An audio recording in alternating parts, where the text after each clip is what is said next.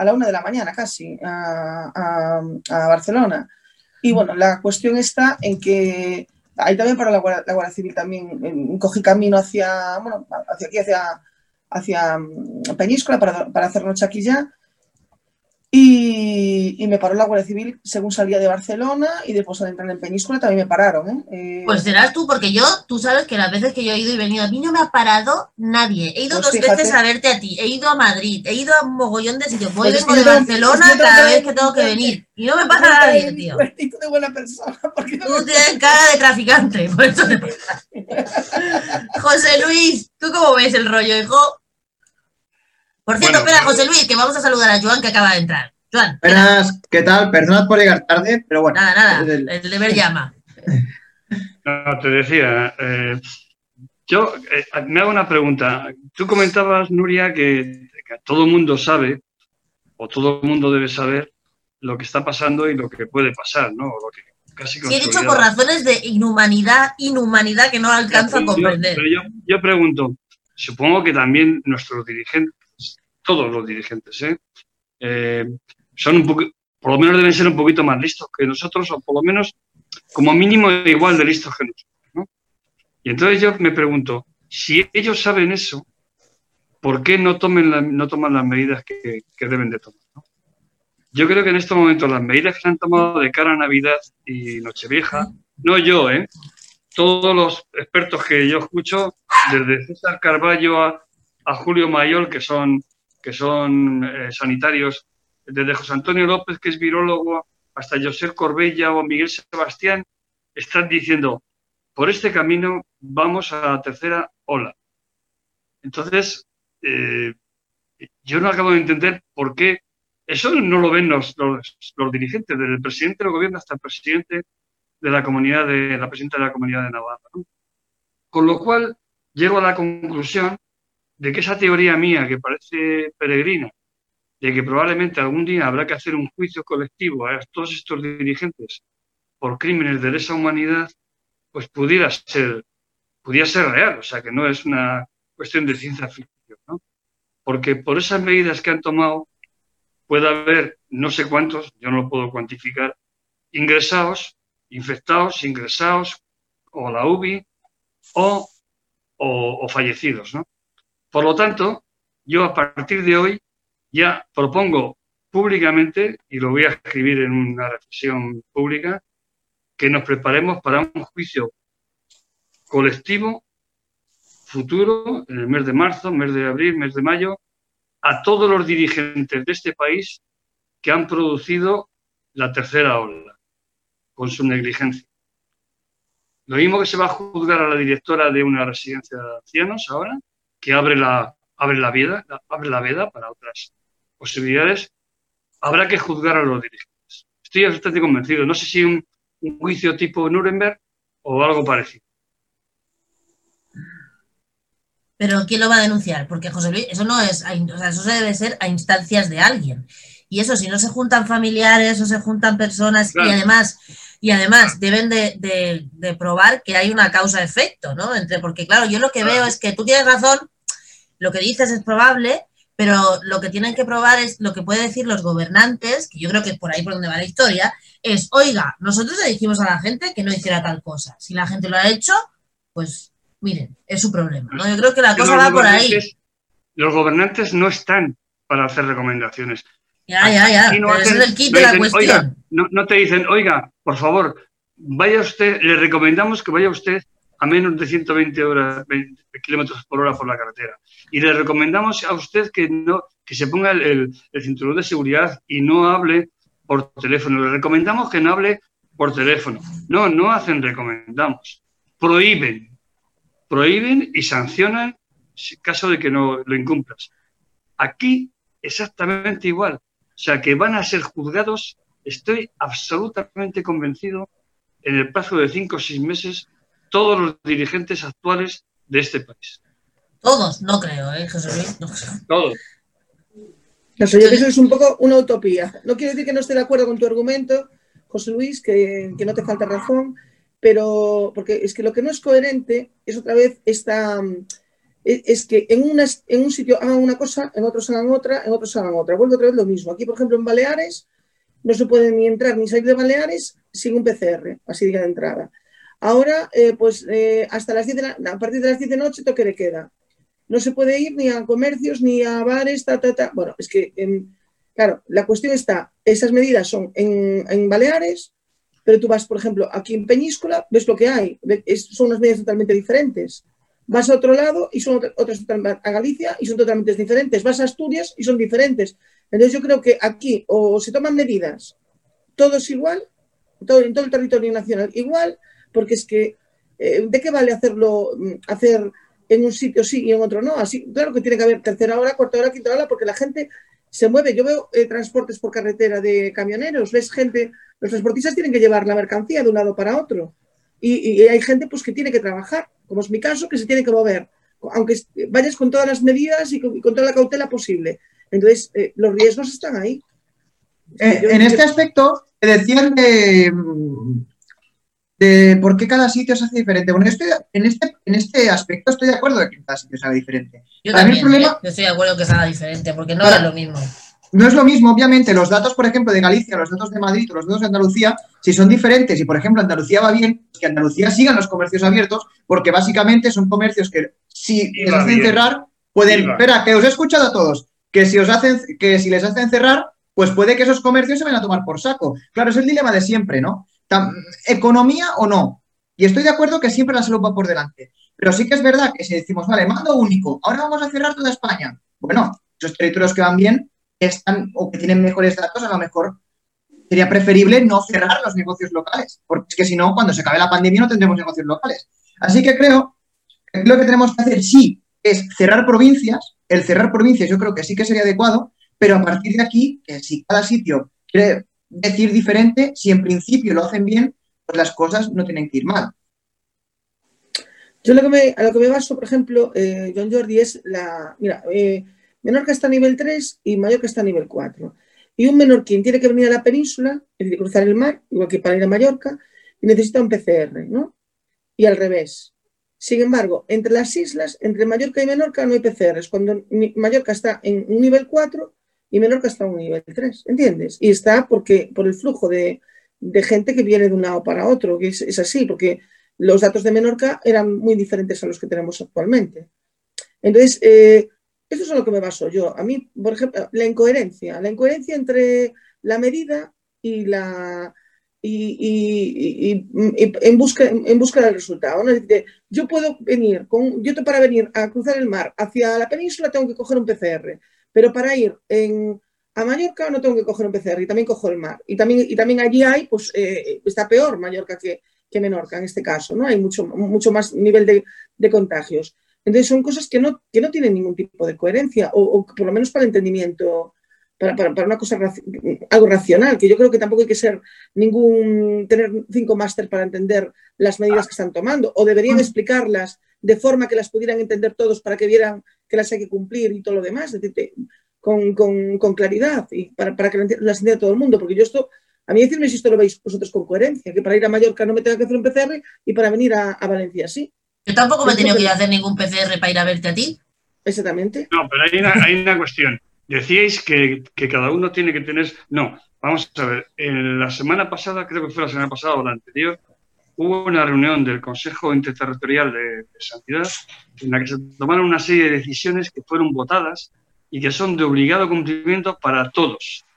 Madrid, Canarias, Baleares, Navarra, Cataluña, Asturias, todos para estas fiestas, que son máximo de 10 familiares o allegados, eh, amplían el toque de queda a la una y media de la madrugada, me refiero a las fiestas, y barra libre para los viajes, porque claro, al final, si tú pones allegados, pues todo el mundo puede justificar que va a haber un allegado, pues yo a Cuenca, porque tengo ahí un amigo que vive en Cuenca. Entonces, esas medidas son de obligado cumplimiento. Esas medidas se han tomado por los dirigentes de este país, por todos los dirigentes de este país. Esas medidas, todos los expertos que os he comentado y alguno más que os podría decir, pero vamos, todos están diciendo que eso nos lleva a la tercera. Sí, está claro. Quiere, quiere, decir, quiere decirse que si los dirigentes de este país les están diciendo los expertos, los que saben, sanitarios, epidemiólogos, eh, científicos. Con esas medidas que habéis tomado, lleváis al país a la tercera, a la tercera ola, una de dos, o son tontos, tontos, tontos, tontos y tienen que dimitir todos, que son tontos. O son malos, también tienen que dimitir. O bien son unos criminales, unos criminales que deberán ser juzgados en su día por crímenes de lesa humanidad. Ya me diréis la respuesta. ¿Qué creéis? Gerardo, que estás muy callado. Me voy contigo y luego con el chat que está que arde. No, básicamente, pues en parte tiene razón José Luis. Sinceramente, yo, eh, yo ya sabes que desde el principio siempre fui del, mando único, porque aquí tenemos una forma diferente de ver un virus que es global, a, mismo nivel en toda España, que 17 maneras de verlo, porque yo en Francia no veo que, una población de Francia tenga estos requisitos o en Italia. Italia tiene todo uno, igual que Portugal. Quiero entender, entender si vale es verdad que no golpea lo mismo que ahora, por ejemplo, en Madrid no golpeó tanto como ahora golpeó en Asturias. Estoy de acuerdo. Pero es que estaba, por ejemplo, estaba también demostrado que la hostelería tampoco tenía mucho que ver y le pegaron un hachazo. Es decir, yo soy el primero y siempre lo dije, y siempre lo dije, y siempre lo diré, y creo que en esto también José Luis y yo, que éramos de los pocos que coincidíamos, si teníamos que cerrar todo durante 15 días, se cerraba todo. Eso sí, las ayudas primero por delante, ¿eh? no dejarlos al pobre hombres como lo que hicieron ahora. Ahora, toma, cerramos y ya eso ya te pagaremos, pero tú sigues pagando el IBI, sigues pagando la basura, sigues pagando el agua y demás. Si por el bien del, país hay que cerrar eh, automáticamente todo, se cierra. Se cierra. 15 días. Pero eso sí, las ayudas por delante, claramente. Las ayudas por delante. Claramente, muchas veces la salud es lo que prime. La salud es lo que prime pero es que la economía también manda, ¿eh? Recordamos que sin dinero tampoco se vive, ¿eh? Sin dinero tampoco se vive. Voy con los comentarios del chat, que está que arde, que arde. Por ejemplo, saludamos, por supuesto, a Galo, a Emma, a Paula, y aquí están diciéndome, Emma, pues cada fin de semana hay controles en el check-in del AVE, por ejemplo. Yo con el AVE no me he ido, por el avión sí, y te digo que no hay ni el tato. Y Emma también dice, ¿por qué, ¿por qué hacen esto los gobernantes? Porque si le dices a la gente que en Navidad cierras todo y no os dejas salir, se lía la mundial en España. ¿Vosotros creéis que somos que en España no somos capaces de asumir esto, como en otros sitios, o creéis que es otra cosa? Lo dejo ahí Fuimos capaces de hacerlo. Eh, fuimos capaces de hacerlo en marzo. Pero en marzo no era Navidad, yo lo que creo que se refiere a eso. pero fuimos capaces, sí o no. Claro, sí, yo pero no, no es tan simple. ¿Por, qué? Porque nos obligaron porque nos obligaron. Sí, sí pero, pero no Joan, Joan, entra, entra, Joan. Pero, que no es tan simple, o sea, en marzo era una primera ola que al final mucha gente pudo permitirse hacer este confinamiento. Yo no voy a hacer aquí el abogado del diablo porque no tengo ganas, pero es muy posible que si ahora hacemos otro cierre total, hay mucha gente que está viviendo del comercio que ahora mismo no va a recibir ayudas, como decía Gerardo, porque ojalá la recibiera, pero no va a recibir ayudas porque no hay dinero y van a estar sufriendo durante un mes que a lo mejor tienen que cerrar sus negocios y que están pasando hambre y que al final hay gente que se puede volver loca no tanto por el deseo de la Navidad, sino por el deseo de comer. Y con esto quiero hacer un breve, inciso porque ya veo que José Luis dice que no, pero es que las cosas como son. Si vamos a un día a un, a un bar de comercio de proximidad y le dicen que va a estar 15 días cerrado, el tipo a lo mejor tiene que cerrar después del bar. ¿Y qué va a pasar en enero? ¿Qué va a pasar en enero y febrero?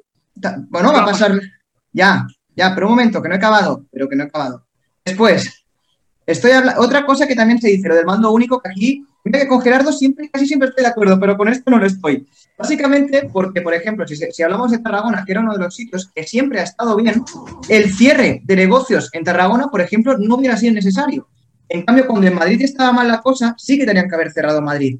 Con eso que me explico, que cada realidad de España es diferente, y es diferente no solo a nivel cultural, como muchas veces también, sino también a, nivel de la pandemia. La pandemia, si toca fuerte, por ejemplo, en Extremadura, pues vale que se cierre, pero si hay unos sitios que tocan más fuerte y otros que tocan más flojo, si cerramos todo, pues a lo mejor comercios que sí que pueden haber sido abiertos, los tienen que cerrar. Al final, yo creo que sí, que es verdad que la salud va, por, va primero, pero si una persona le dices que tiene que elegir entre comer o no comer, va a elegirte comer. Y le dará igual si hay una pandemia, no hay una pandemia o lo que sea esto lo tenemos que tener presente, porque es muy fácil decir que se cierre todo, pero después también tenemos que tener presente que hay gente que a lo mejor puede estar muy mal si se cierra todo. Y por eso es el dilema del gobierno. Yo también digo que no lo han hecho de lo suficientemente bien, pero que la situación es muy compleja. Eso también lo tenemos que tener claro. Y, lo siento por hacer aquí de poco del diablo, pero es que me he informado estos días con el comercio de proximidad. es increíble. Joan Jordi, si yo comparto totalmente, yo es que llevo desde el principio de, los debates eh, he, compartido esta, estas reflexiones que acabas de, comentar tú, y, tú y varios de los y, otros y otros contertulios. A excepción de, José Luis, que él opta por la, él cree que la opción más adecuada pues es la de la de cierre, ¿no? Que también es respetable, es una opinión pues tan respetable como cualquiera de los demás. Pero yo, te digo, sí, que estoy en esta situación y yo, por ejemplo, eh, os lo comentaba a lo largo de la semana, es que yo me siento como si fuera el de una patera, yo lo sentido cada vez más que nunca, porque yo, si me quedo en mi casa sin salir, eh, es que yo no como, ni como yo, ni con mi familia, los pagos que tengo que hacer no los puedo afrontar y yo, es que entonces ya, ya, no me tiene que matar el coronavirus, porque ya me muero yo de, la angustia y de, y de, todo lo demás. Y como esto veo un montón de gente que no le queda más remedio que salir a, trabajar, lo que pasa es que hay que salir con las medidas que hay que salir, que hay que salir con mascarilla, hay que guardar la distancia, por el hecho de que tengas que salir a trabajar, pues no ya no ha pasado todo, estamos en, una, en, medio de una pandemia y esto la, gente también tenemos que ser conscientes ¿no? de, esta, de, la situación en la que estamos viviendo. Pero eso yo creo que es totalmente compatible con el que poder salir a trabajar y hacer tu trabajo. Eh, y, mm, yo, por ejemplo, eh, tengo una señora que, con la que estaba paraba cuando estaba en Mallorca en su casa, que es una señora que tiene 73 años, pues ella, eh, mm, al igual que mi madre, que está en Coruña, pues salen lo mínimo cuando tienen que ir a visitas médicas que tienen que ir. A, vive, mi madre tiene la suerte de vivir al lado del mar, pues sale pues, al lado del mar a, caminar al aire libre, no estar mezclado con, con, otra gente, incluso cuando van los nietos a casa ni se acercan, desde la puerta del salón la saludan, eh, eh, o, por videoconferencia, es decir, que estamos donde estamos y hay que tomar las medidas que hay que tomar. A mí lo que, por ejemplo, lo que comentaba yo de, antes de, que es la irracionalidad de algunas medidas que ponen, eh, que se ponen desde la parte política y de los que mandan, que son tan irracionales que lo que hacen es que la gente les pierde el respeto al tema de la pandemia. Eso es a lo que yo me refería con el tema de que, de que unos digan una cosa, otros digan otra. Y, que las, y, que las, medidas que tienen que ser comprensibles y, que, y, demostrarles a la gente que las hay que tomar, y nada más. Y las multas están, que yo, gente de mi alrededor, por irse a casa de un amigo y cogerlos allí haciendo una tal, pues les, ha cargado mil euros de multa, a otro 500, otros 700, es decir, que multas las, está, las están poniendo, ¿eh? también por, por, saltarse la norma. Pero yo, yo discrepo de lo que me decías. Yo, yo no soy partidario, ahora mismo no soy partidario de cierre total. Eso teníamos que haberlo hecho antes, cuando se planteó, como hicieron los chinos y los de Corea, etcétera, Corea del Sur, etcétera, etcétera. Y así están, que lo han controlado. ¿no? hoy en día eso ya no es posible. Entonces, ¿qué es lo que planteo yo? ¿Qué es lo que estoy denunciando? Por ejemplo, que se plantea que hoy el 95%, datos de esta mañana, 95% ¿eh? de los infectados que se tiene conocimiento, que es una minoría, pues los rastreadores ya ni existen, ya nadie habla de rastreadores, el 95% se dan en el espacio interno de las casas, en el espacio interno. O sea, o fiestas o, comidas y cenas familiares y tal. Y entonces están diciendo, la tercera ola se va a producir fundamentalmente por los contagios producidos en las cenas, comidas de Nochebuena, Navidad, Nochevieja, Año Nuevo, Reyes. Ahí se va a producir la tercera ola. Si tan seguros tenemos esos datos, y parece ser que todos los, los que saben están diciendo eso, cerremos esos días. Yo no digo cerrar ni el comercio, ni las fábricas, ni, ni la, restauración, ni los bares. Digo, esos días de Nochebuena, Navidad, Nochevieja, Año Nuevo y Reyes, cerrados. O sea, quiere decirse, toque de queda a las 8 de la tarde como en Alemania, no sé, y en Francia creo que es a las 10 de la noche. Toque de bueno, en, Holanda, en, países, en Países Bajos han hecho un lockout completo, directamente. O sea, aquí no se mueve no se mueve ni Dios. Y entonces, si con eso evitamos la tercera ola, vamos a jodernos. Mira, yo vi el otro día el, comentario del, primer ministro de Canadá, llorando, llorando diciéndoles, yo soy el que os va a joder las, las fiestas. No sé si dijo joder, pero bueno, el que os va a fastidiar las, las fiestas. Y me vais a odiar ahora. Pero luego después, cuando os deis cuenta, entenderéis que lo he hecho por vosotros. Eso es un tipo, o, la Merkel en el discurso del otro día. No, no, los de aquí no. Los de aquí no. Los de aquí dicen, barra libre. Allegados. ¿Quiénes son los allegados? Todos. Todos, todos somos allegados. Entonces, por eso digo, como van a ser los responsables de la tercera ola, además de la irresponsabilidad de la gente, ¿no? Pues esos juzgados el mes de mayo. Un juicio sumarísimo. Y pues Luis, me encanta, me encanta, que me encanta que le des responsabilidad a los políticos, me encanta. Y a los gobernantes. Me gusta escuchar. Sí, porque la única manera de solucionarlo ahora. A ver, con el tema de. Una cosa, yo voy a hablar de antemano de con el tema de las cenas navideñas, navideñas a mí me da igual, es decir, porque es algo que nunca me, egoístamente nunca me ha gustado y creo que es algo que ahora mismo en pandemia no se tendría que hacer y más si abuelos por casa. Me refería más, mi preocupación es más el, comercio de, proximidad, pero ya que José Luis ha comentado de que el comercio no lo quiere cerrar, pues ahora ya eso estamos, en lo demás estamos de acuerdo. Además, yo creo que hablando de la pandemia, para hablar un poco de soluciones, porque sí que es verdad que a los se tendrá que buscar responsables, pero bueno, eso ya lo haremos cuando sea preciso es que hay que, tomar medidas para, ayudar al comercio, no solo el de proximidad, sino todo, todo el que sea, ya que básicamente estamos viendo cómo si nos vamos a una pandemia y una, a un confinamiento o se tienen que cerrar, por ejemplo, hacer medidas para que la gente pues, pueda, comprar en casa y que una de las ayudas que puede poner el gobierno es para implantar propuestas. Eso Gerardo, que siempre también estamos trabajando mucho con el comercio local, a ver qué le parece, es que, por ejemplo, se ayude de, se ayude de forma tecnológica a los comercios locales que venden depende de qué cosas para que puedan vender por Internet. Esto será una medida habiendo. Mira, yo voy a aplicar una medida, por ejemplo. Puede ser interesante. Otra medida del comercio local a la que has dicho, que a mí me parece muy interesante, incluso más que el tema del comercio por Internet. Por ejemplo, aquí en mi pueblo se pusieron, y en muchos pueblos, ¿eh? no es una cuestión exclusivamente de mi pueblo, pero que hablamos de comercio de proximidad. Eh, se pusieron a disposición de toda la ciudad, de toda la gente que estaba aquí, o sea, de todo el mundo que quisiera, imagínate, ni siquiera había que estar empadronado, unos bonos, unos bonos para comprar en el comercio del pueblo. De tal manera que tú gastabas 10 euros, o sea, que tú, por cada 30 euros que te compraras, 10 te salían gratis porque era un bono del ayuntamiento. y eso ha sido durante 10 días. el revertimiento, o sea, el, el, ayuntamiento me parece que ha invertido 150.000 euros pero el comercio ha recibido de todo el gasto 750.000 euros. Entonces, lo que, lo que hay que hacer es un poquito de imaginación, señores. un poquito de imaginación. Es que, claro, o sea, cierro, abro, no sé qué, bajo un poco de cuánto. Hay que, hay que echarse un poco el rollo, sobre todo, a ver, los, los, gobernantes tienen que, para eso están ahí, y si no saben, que se vayan. Porque eso es lo que parece que nadie tiene en la cabeza. Tío, si a ti te ha tocado una pandemia y no la sabes gestionar, que es lo más humano del mundo, porque todo el mundo no sabe gestionar una pandemia y es, un, y es una jodienda, pues lárgate. Si es que no es obligatorio que estés aquí en el gobierno a huevo, de como un marmolillo, si no sabes, te piras y ya está, ¿no? Pero yo en este momento sí que me parece una pasada porque yo estoy con Joan en que las cosas deben ser diferentes. Por ejemplo, eh, lo que comentaba José Luis antes, ¿no? Las normas de obligado cumplimiento para todos los territorios, no sé qué, no sé cuánto. Diez personas, no sé cuánto. Aquí en Cataluña solo pueden ser seis personas. En Baleares también. ¿No? Y, y aquí llevamos con toque de queda desde las 10 de la noche, ya no me acuerdo desde cuándo, me parece que desde, pues, pues creo que desde mediados de octubre, ¿no? desde la segunda ola, desde la segunda ola que lo dejaron. Exacto, desde mediados de octubre. Y, a, y, a la, y toque de queda a la una desde, no, desde julio. Dime, José Luis.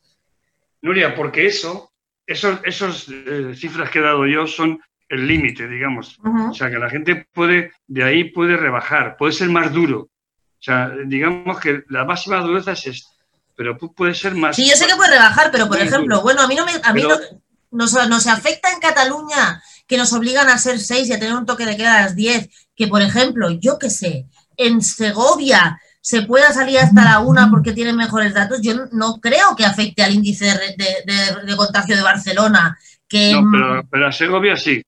Eh, pero os voy a decir una cosa, mira, el otro día escuché una reflexión de una persona que yo respeto mucho, que es César Carballo, que es el responsable de urgencias de, Ramón y Cajal, que es el que está viviendo en primera línea, que ya se cabreó incluso dijo que vengan los políticos aquí a urgencias y que vean lo que está pasando con sus medidas. Entonces él decía, bueno, señores, eh, eh, según los datos que están hechos, una vida humana vale 7.200.000 euros. Una vida humana. Se, se está cuantificado. Estamos perdiendo diariamente una media de 300. O sea, en costo, en gasto, son por 2.100 millones de euros de gasto diario en vidas humanas. 2.100 millones de euros.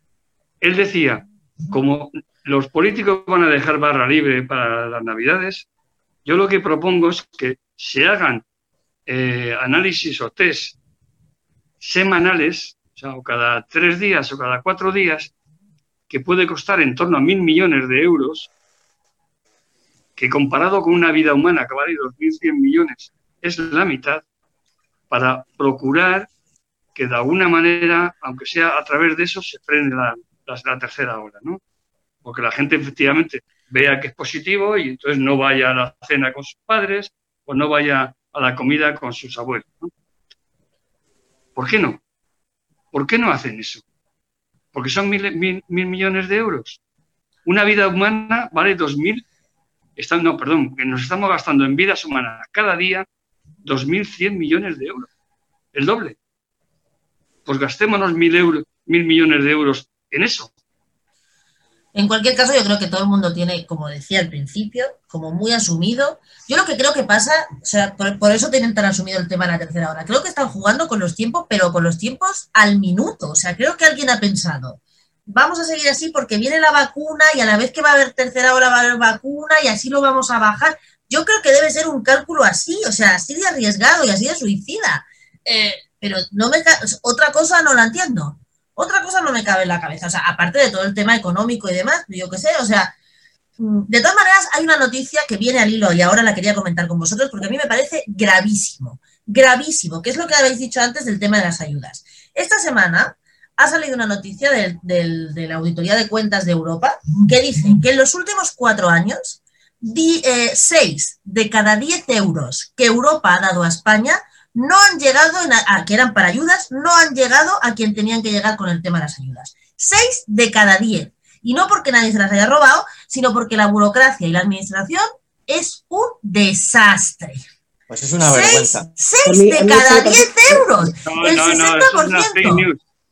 Oye, perdona, no, no es una fake news. Es una, informe. Hombre, por favor, lo escuché la serie esta mañana y ha salido un informe del Tribunal de, del Tribunal de Transparencia de Europa diciendo que, que, hombre, por Dios, no es ninguna fake news. Nuria, el, el, domingo pasado, el sábado pasado, por fin fuimos capaces de convencer a Polonia y a Hungría para que desbloquearan. No, no estoy hablando de los de ahora, estoy hablando de los últimos cuatro años.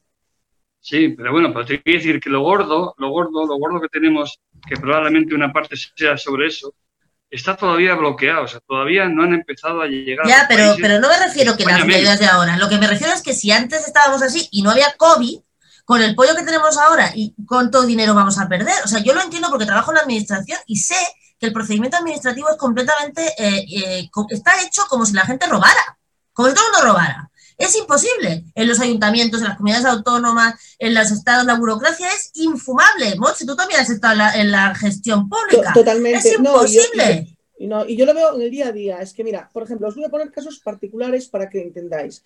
Una persona que tiene paro y que tiene la ayuda esta extraordinaria que ha dado el gobierno, ¿no? Entonces, em, claro, la ayuda extraordinaria, una persona que está cobrando media jornada 700 y pico de euros, pues con la ayuda extraordinaria mm, cobraría pues un 50%, un 70% de, eso, de esos 700, eh, y pico de euros, es casi 300 y pico euros al mes.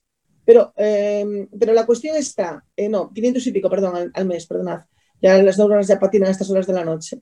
Pero la, la, sin embargo, lo que hacen es darle el paro que tenía acumulado, que le quedaban un mes y medio de paro, que eran de 300 y pico de euros porque eh, lo que le quedaba de paro, en vez de meterlo en la, en la, ayuda, cuando la empresa lo había metido en la ayuda y demás.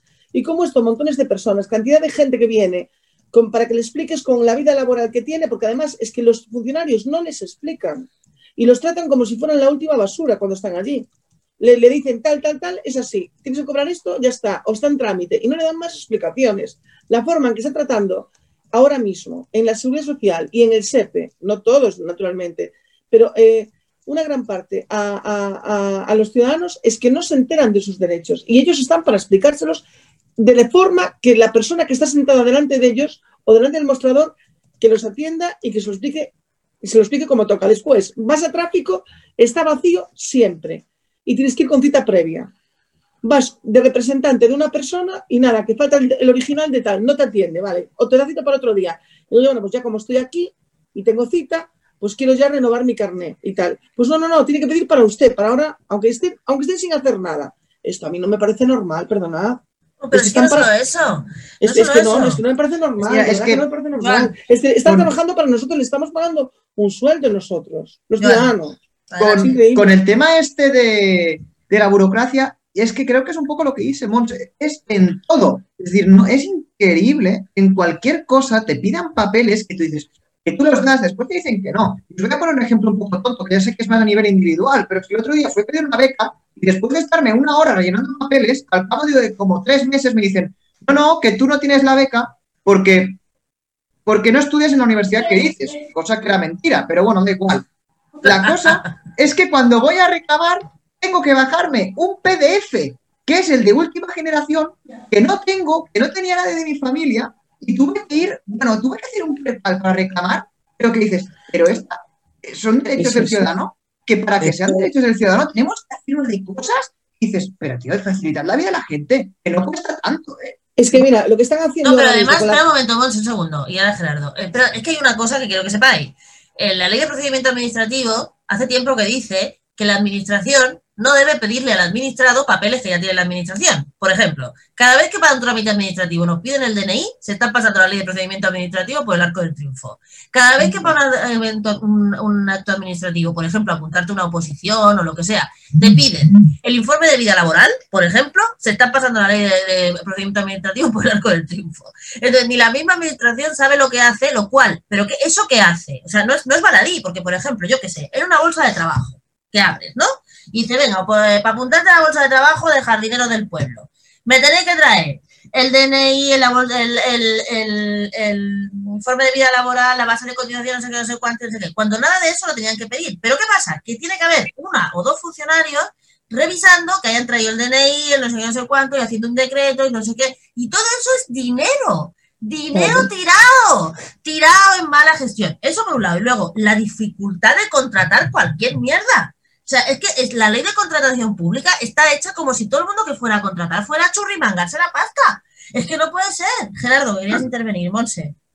No, nada, que solamente viendo cómo está la administración, no sé si recordáis a, Asteris y Obelis eh, las 12 pruebas, cuando había que ir a buscar la clave D38, creo que era que escaleras arriba, escaleras abajo, no era esta ventanilla la otra, pues yo creo que la administración pública ahora mismo está en, en ese sistema y otra cosa más, yo lo que estoy viendo es que todo, a todos los niveles, no solo, por ejemplo, de casos de extranjería, que puedes entender que es una persona que está en otro país y que no entiende la forma de moverse para obtener los papeles y tal, y que recurra a una gestoría o a un despacho de abogados para que le gestionen sus papeles, cuando simplemente es ver la, normativa y, presentar documentos que son totalmente accesibles.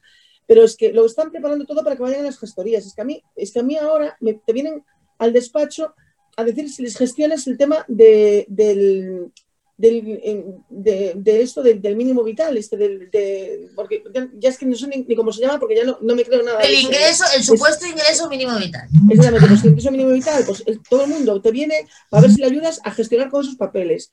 Eh, a que si le, ahora que ha cambiado los, el orden de los apellidos, le haces las gestiones en la seguridad social, en la tesorería, en tráfico, porque porque no se enteran ellos de cómo tienen que hacer este, este, papeleo. Es decir, cuestiones que son tan simples y que realmente cualquier ciudadano tendría que, el funcionario que está en el puesto, pues facilitar esos trámites y facilitarle al ciudadano que entienda lo que tiene que hacer y cómo lo tiene que hacer. Y esto, eh, o que venga una persona que le están cobrando, quitando de un subsidio que tiene una, una, un, tema de una deuda de la sociedad que además no es de ella, que es un, que es un fraude que le han hecho, que además está la estafa reconocida y demás, y que le está quitando lo único que le da el ayuntamiento, 465 euros para comer. Y que, y que, no, que eso es inembargable. Y sin embargo, la seguridad social coge y lo embarga. Y, y, después tienes que presentar un recurso y hacerlo. Y claro, la señora no sabe hacer un recurso y tiene que ir a, a pagar a un abogado de una gestoría para que le hagan el recurso. Chicos, de verdad, ¿en qué mundo vivimos? Eh? Es que esto no es, no es, no son ciencia ficción, es día a día. Bueno, eso por no hablar del agosto que están haciendo los locutorios con los negocios de las citas previas. Hombre, que te cobran 50 euros por cita previa. Ojo, ¿eh? y, y en los despachos de abogados se cobran hoy. 50 euros por cada gestión. Gerardo, Didi. No, no, que la había escuchado hoy y que me parece, la verdad, que hay gente que, que eso, por cada cita, 20 euros y lo que tú dices, hasta 50 euros por una, Por ci- cita una cita previa. Era una, cita previa. ha intervenido la policía en el tema. ¿eh? Así que ha hecho, porque yo no, Sí. yo no, no me porque Sí, yo sé están- lo que pasaba. Están, están multando y deteniendo y es- están ya, ya están, están frenando el tema. Bueno, antes de irnos, quiero un tema que hoy también quiero comentar fuera de la pandemia. Todo el tema del salario mínimo. Eh, la intención de subir el salario mínimo, los sindicatos que tienen los dicen lo suyo y la COE que dice que con un salario mínimo, que si sube, la de siempre, ¿no? La patronal siempre dice que si subimos el salario mínimo, todo se va a la porra. Eh, la ministra dice que se subirá el salario mínimo un 0,9% para el 2021 y un 1,1% de avance de productividad.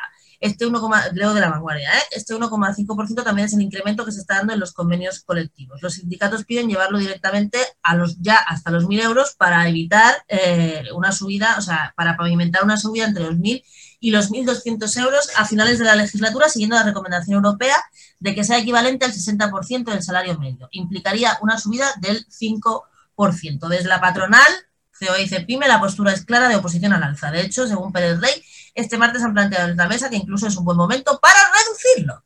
El argumento es que la crisis ha puesto contra las cuerdas a miles de empresas, por lo que un incremento del coste laboral podría ser la puntilla. ¿Quién se apunta? Pues yo me Yo. José Luis, yo te lleva mucho rato callado. Yo, yo tengo serias dudas, pero en estos momentos creo que no es el momento. No creo que sea, que sea el momento. Y voy a explicar por qué. Eh, se justifica el tema diciendo que va a haber efectivamente el 0,9% de las pensiones de incremento y el 0,9% en los funcionarios. Esa es una medida que fomenta, o sea, que incrementa el PIB, o sea, eso inyecta dinero, digamos, en el mercado a través de esas, de subidas. O sea, que eh, esa subida supone más gasto y, por tanto, se, se produce una revitalización de la, de la economía. Mien- Mientras que el salario mínimo interprofesional se carga directamente a las empresas, no es una inyección que venga de- del Estado, ¿no? Entonces, yo creo que en este momento las- las- el efecto que pueda tener puede ser más negativo que positivo. Yo estoy de acuerdo con que efectivamente tendríamos que ir a los 1.200 euros al final de la legislatura. Pero creo que ahora, en este momento, hoy, a día de hoy, no es el momento de meternos con eso. Además se plantea, polémica- yo- José Luis, yo te mi, pregunto, mi- mi afirmación. Por eso yo ya he puesto como la ministra de Trabajo por el 0,9%. Yo pregunto, es una pregunta de verdad de la ignorancia. Por ejemplo, si ahora el 1 de enero se aprueba la subida salarial del salario mínimo, me da igual. Por poner un ejemplo, 50 euros. Eh, los trabajadores que estén en ERTE cobrando el salario mínimo de sus empresas, ese incremento quién lo asume. Pregunto, ¿eh?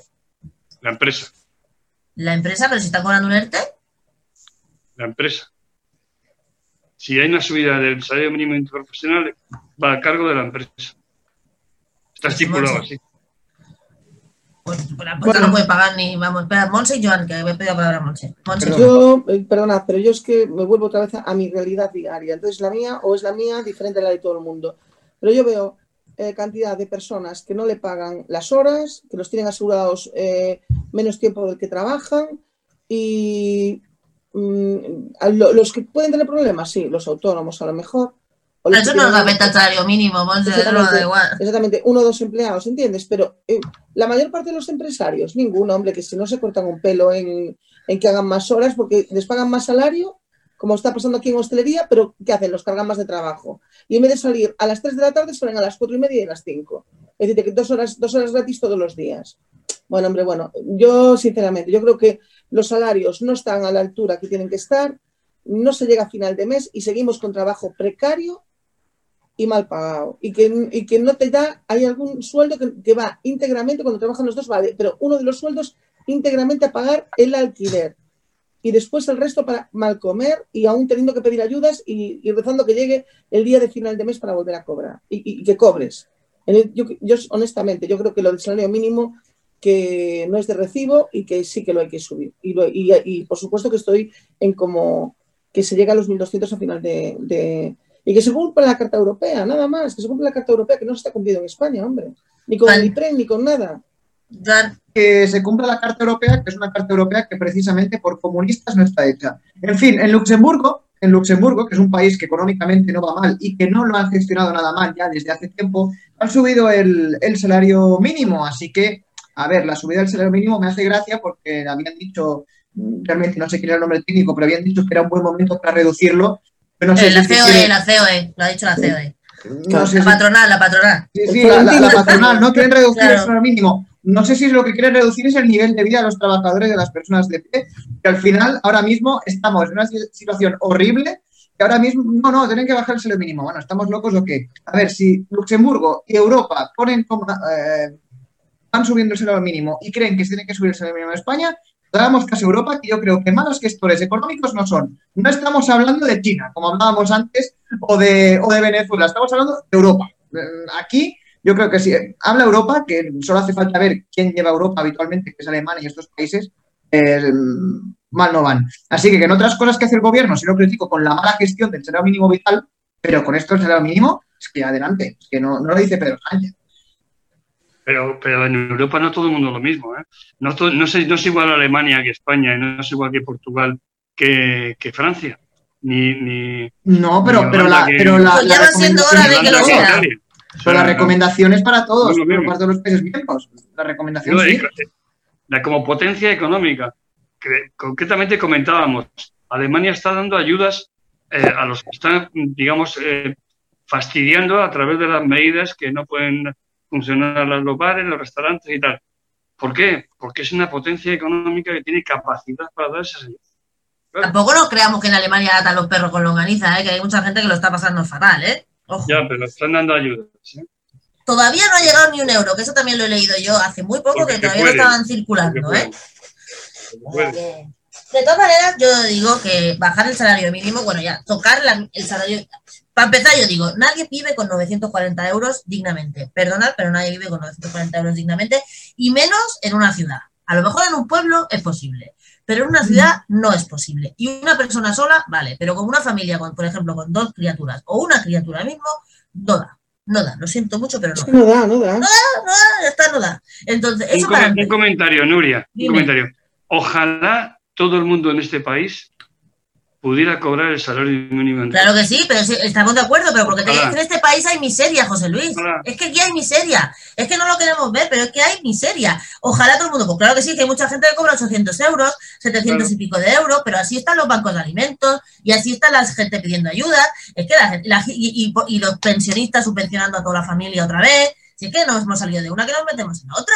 Si es que, y después- es que, no- que digamos que la gente ojalá cobrara tal, pues sí, pero es que cobran mierda, perdón que lo diga así, pero es que vivimos de mierda. Es que el nivel es de vida después- que tenemos es una mierda. es que La mayoría de los trabajadores. es que después los claro. y el paro cobrando 800 euros al mes. 900 mira, aún cobrando 950 euros al mes de, de- de mínimo, los subsidios son los que son y, el paro es, lo que es después. No, y lo que dice. Monse, si hay dos personas que ingresan, pues al fin y al cabo, al final van a llegar al final de mes como puedan. Pero como una familia se tenga que mantener con 940 euros, que es el salario mínimo 960, no se puede mantener. Entonces, claro, hablar de subir, de, de, de su, no sé cuánto es un 1% del salario mínimo, un 10% serían 90 euros, 9 euros, 10 euros. Estamos hablando de subir el salario mínimo al final, 970 euros. Eso es una coña, Gerardo, di. No, que sí que es verdad que, que deberíamos mirar un poco así de reojo a lo que está haciendo Europa, básicamente con el ingre- vamos, con este, con este tema. Y también es verdad que este tema ha dividido a la coalición, a la gran coalición. Y el otro que te voy a comentar ahora te va a flipar, si quieres que, que hablemos de división de la gran coalición, que el siguiente es más mejor. Tira, tira. Te lo- Te lo digo, hombre, al, al hilo del, del de, y Excel te lo vas a comentar tú, al hilo del tema de los desahucios, resulta que el gran problema que tenemos, entre otras cosas, para lle- llevar a cabo el decreto de la ampliación de la, de la, de la suspensión de desahucios, es que hay una parte del gobierno, la parte económica del gobierno, que pretende compensar a los grandes tenedores. Eh, bancos y fondos buitres y de inversión por ceder la vivienda. Hombre, yo me flipo. Después de- ah, pero no solo los bancos, ¿eh? sino también eh, Seguci, fondos, o sea, fondos capital riesgo, toda la gente que tiene que comprar el veto. Por el amor de Dios, eso es lo que tenemos que gastarnos la pasta en compensar a los fondos de inversión y a los grandes Mira. tenedores. Acabas de decir que ha sido una, una parte del gobierno, ¿no? Es decir, supongo Claro, que la parte, sí, cla- en este caso, por lo que, por las informaciones que se están filtrando, la parte que tiene que ver con economía, por la parte de Nadia Galviño y demás, no sé qué, de- tiene encima de la mesa, supongo, supongo que también por algún tema europeo, hay que compensar a los, a los grandes tenedores. Hombre, por favor. Pero es una filtración del mundo y da razón. No, no, de la cadena en SER, serio. de la cadena SER. De la cadena SER de esta mañana, yo- yo no Además, comenta, hombre, comentada con un alto cargo del gobierno, que le han hecho una entrevista esta mañana con el Paco Polo, el alto comisionado por la España emprendedora, no sé qué, que han estado entrevistándolo a él hablando de este tema. Y uno de los, Pues- y, y uno de los temas por los que no se están poniendo de acuerdo, que por lo que no ha salido en 15 días el decreto, es porque hay una petición de que se haya una compensación, que yo no te estoy diciendo que sea de dinero, que posiblemente sea de rebaja de impuestos o cualquier mierda a las grandes tenedores. Hombre, por Pues amor no va a ser Dios. así. No Pero va a sí, ser Pues, así. por Yo- a lo Dios, que solo que se plantee ya me parece un insulto. No, es que si se plantea es que hay que salir a la No calle, pero vamos, pero ya. Por nada más faltaría que además que tuviéramos que subvencionar a los fondos buitre, ya no los bancos, a los fondos buitre, pero ¿esto qué es? Eso no va a ser así. Voy a Bueno, buscar la de- noticia. En, en la última crisis también, pues se hizo el 135 de escondidas, así que cualquier cosa, pues me puedo creer. No, esto puede ser un globo ¿De qué sonda tranquilamente. ¿eh? No, yo Si no creo que sea un globo sonda. Es un tema que está encima de la mesa, que por eso no se ha llegado a un acuerdo ya con el tema de los, de los desahucios, hombre. Si no, ya hubiera salido el decreto. Pero hay ese tema en medio. Lo voy a buscar. Comentar si queréis, mientras No, que lo estoy lo buscando. Estamos terminando ya. Sí, nos quedan tres minutos, pero es verdad, o sea, quiero decir, es una cosa muy grave. Yo, perdonadme, pero una cosa es que es preferible, preferible que compensen a los particulares para que dejen las casas ocupadas por la gente que no le puede pagar, que no a los grandes tenedores. No va a ser así. Es que aquí hay un problema, es que yo no pondría las manos en la, en la- en la mesa, voy rápido. Yo no, pues, pues, yo no me, yo no me quemaría tampoco. Yo no fiaría mucho, pero es que el problema es, el problema es que, por ejemplo, cualquiera de nosotros vamos a votar, que no sabemos qué votar, porque si no votamos esta gente, a ver, uno de los peores. Tenemos un problema gordo, pero bueno, a partir de Lo que aquí te ya- dice, que se- tenemos que conformarnos con el menos malo, John Jordi, no hay otra solución. Pues vaya mierda de flojidad que tenemos. Sí, bueno, sí, sí. chicos, yo os dejo ya. Me tengo que ir, chavales. Mira, bueno, chavalas. vete, pero aquí en los últimos dos minutos acabo de encontrar la nota y es de Europa Press, o sea que no es ninguna chorrada. ¿eh? Eh, dice, PSOE responde a Podemos que compensar a los grandes propietarios pretende evitar que se recurra al decreto antidesahucios. El PSOE ha replicado a Podemos que su defensa de compensar a los grandes propietarios en el Real Decreto para prohibir desahucios de la población vulnerable durante el estado de alarma responde a la necesidad de toda seguridad jurídica posible para que no se recurra por inconstitucional y proteger así a los más vulnerables. O sea que es verdad, más verdad que el copón. Y además, aquí lo que no es verdad es que esto sea inconstitucional. No, no, mira, No, es que pero- mira, Nur- Nuria, ahora me creo, me creo que es verdad, porque Hombre, ese claro que es el verdad. argumento, el argumento, Más el argumento peregrino. este de, de para que no sea recurrible y todo lo demás es a lo que recurre el PSOE siempre para no bajarse del de Como de cuando la- no querían bajar el IVA de las mascarillas porque Europa Sí, no sí. dejaba. Sí, sí, sí. es que, por favor, ya veremos el... que, que- Total, que- que qué pasaba aquí, que yo no me he dicho nada. No Efectivamente. sé cómo lo veis vosotros, pero yo creo que este gobierno de coalición no va a durar mucho, así más, ¿eh? Bueno, yo creo que es lo que Sí. te gustaría, pero te, te doy una mala noticia que va a durar. Va a que Va a durar, durar Gerardo, ¿eh? Porque va a durar porque, porque la alternativa es un desastre, porque la alternativa... ya, también es verdad, a ver, que ahí te doy la razón, realmente no hay alternativa. Claro, Sí, es que es el problema. Y los no, sondeos porque lo no digas tú que no hay alternativa, yo ya me muero, Gerardo. O sea, yo Pero, Gerardo, No, es que es así, por eso va a Es que- durar eh, al Claro, final. Es, es que el problema es, el problema es, bueno, acaban de, eh, además te lo acaban de demostrar, Gerardo, yo siento eh, desilusionarte, pero se acaba de ver ahora con el aprobar los presupuestos. Entonces no puedes decir que esto no va a durar, esto dura. Sí, pero Mira. Pedro Sánchez con esto ha ido a diestro y siniestro diciendo sí a todo, o sea, Claro, no claro. puede- Pero, pero pero seguir Sánchez no le irá. le- no, yo creo que irá peor a Podemos que a PSOE. Pero bueno. a Podemos le va a ir el culo. Eso, eso Sí, yo sí, estoy sí, totalmente sí, de sí, sí. El acuerdo que PSOE Podemos va- es que el. PSOE se va a llevar votos de Podemos y todo, si tengo que poner la mano en el fuego. Claro ¿eh? que sí. En sí. cambio, Podemos no. No va a rascar bola. No va No, a rascar no, bola. aquí Porque además, como acabe tragando con cosas como esta, que va a tener que tragar con el tema del desaudio, que me vas a decir tú a mí. Porque a mí dirá José Luis lo que quiera, pero cuando ya está el Europa Press y está, como dice Monse, con el rollo del constitucional y no sé qué, Sí, sí, sí, sí, sí. aquí va a haber pasta para Eso los fondos fírmalo. buitres Lo firmo, vamos, lo firmo ahora. Mira, hoy es ese es el 15 de argumento. diciembre, lo Ese es el argumento, Y al final- el argumento que da el PSOE siempre en la hora de la negociación. Está al final- te Al final, el votante del PSOE, esto ya está acostumbrado y al final va a seguir Claro, votando claro. el PSOE. En cambio, Podemos, que era gente que estaba en contra de todo, ahora vea que. bueno, Porque es que gobernar es muy complicado. Joan Claro. Jordi, acuérdate, el, el PSOE fagocita a Podemos. Te lo digo así Hombre. claro. Hombre, eso, eso está así.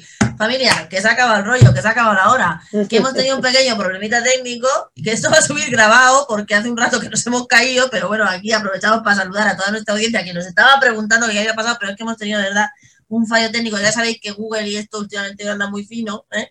Y, pero que da igual, que ahora subimos toda la hora de debate, que ha estado súper chuli, para una vez que no lo ven. ¿Vale? Y hasta que nos vemos la semana que viene con una nueva incorporación la semana que viene. Tenemos una nueva incorporación, Monse, te ganamos una chica más. Ya vamos a ser tres y tres. Trae- Traemos a Paulita. Paulita Ah, qué bien, qué bien, fantástico. Tú la conoces, ¿verdad? Que nos tuvimos, Sí. a, que nos estuvimos en Sí, el sí, sí, sí. Paula, Paula vendrá que la Muy semana, bien, muy- con, vamos, eh, la semana que viene. joven con mucho sentido común, me encanta. Ah, exacto, yo tengo muchas ganas de ver esos debates. Así que aquí nos vemos la semana que viene. Un abrazo a todos, la audiencia. Hasta dentro de una semana. Oh.